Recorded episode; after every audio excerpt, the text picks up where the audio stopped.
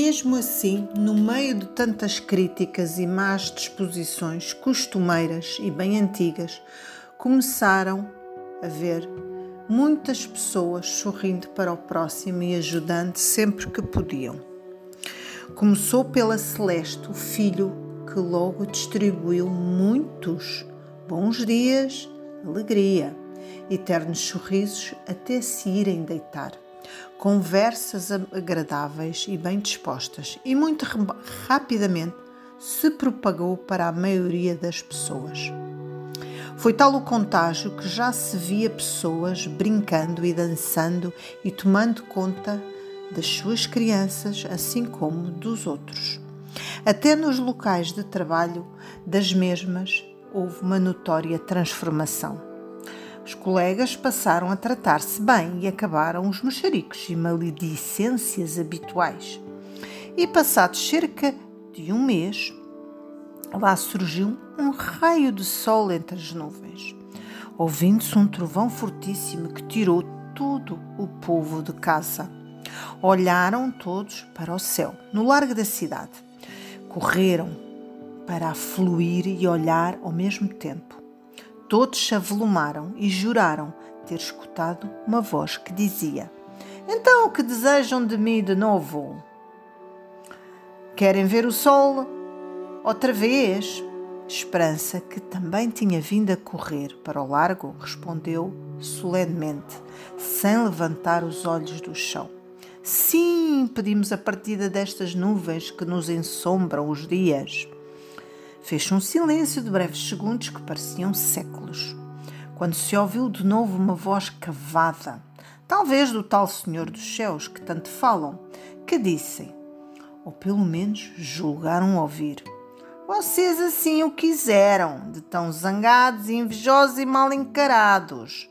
Até o sol testoava de tanta má disposição e maldade além de não se amarem uns aos outros, ainda tentavam destruir tudo o que era construído com vontade. Um silêncio sepulcral manteve-se breves segundos para dar lugar a um burburinho e um entreolhar entre todos os habitantes do reino, naquele largo. Esperança voltou a falar do mesmo modo. Tendes razão, grande senhora, mas este povo está sinceramente arrependido.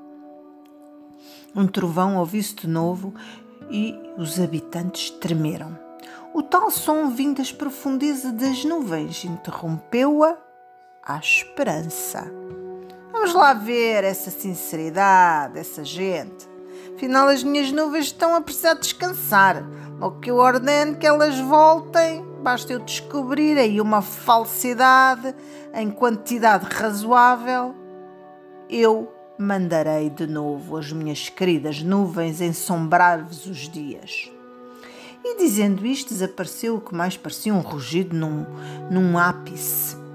E as nuvens lentamente foram desaparecendo. Parecia que alguém as assoprava, dando lugar, finalmente, a um sol radioso. A alegria era enorme, ninguém cambia em sítio contente. Saltavam, davam cabalhotas, abraçavam-se, beijavam-se, atiravam-se para o chão. O coração daquelas pessoas rejubilava perante aquele sol magnífico. Apenas uma pessoa não participava naquela euforia. Era a esperança. Tinha bem gravadas na mente as últimas palavras do tal do Senhor dos Céus temia pela sinceridade daquele arrependimento. Em breve poderiam esquecer, tão habituada a ver a negatividade e maldade. Afinal, as núvidas, nuvens ainda poderiam voltar. Aberou-se do rei e pediu-lhe para lhe falar em particular. Chegaram-se mais para um canto e o rei perguntou: Então diga, Nossa Salvadora. Esperança respondeu: não, não me chame Salvador, por favor. E ficou parada a olhar para ele. Afastou-se desta vez, bastante carrancuda. O rei insistiu e por fim ela disse, já um pouco afastada: Eu espero que as coisas não voltem ao que eram antes. O, o rei ficou pensativo. Entretanto, todos dançavam, riam-se e brincavam e voltavam a beijar-se, alguns que não se falavam há já muitos anos. Realmente era necessária a ausência de alguma coisa valiosa para se dar valor. E, neste caso, era aquilo com que não se podia viver: o sol. Entretanto, nos meios de comunicação social discutia-se sem parar a existência dessa voz e do tal possível Senhor dos Céus.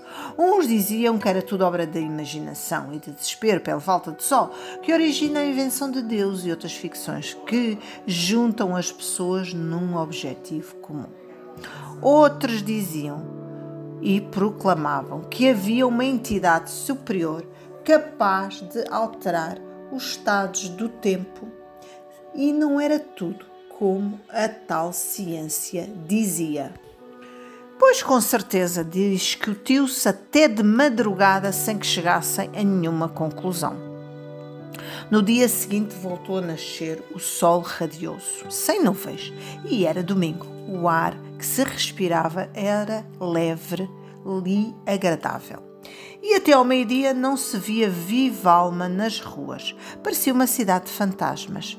Quando subitamente todo o povo saiu das suas casas. Ninguém tinha previamente combinado coisa alguma, mas todas elas deram as mãos, ajoelharam-se e prestaram culto ao sol, formando um cordão humano. Deram as boas-vindas ao amor e à alegria que entrara definitivamente nos seus corações. Por quanto tempo? Não sabemos, mas a memória dos humanos é sempre muito curta.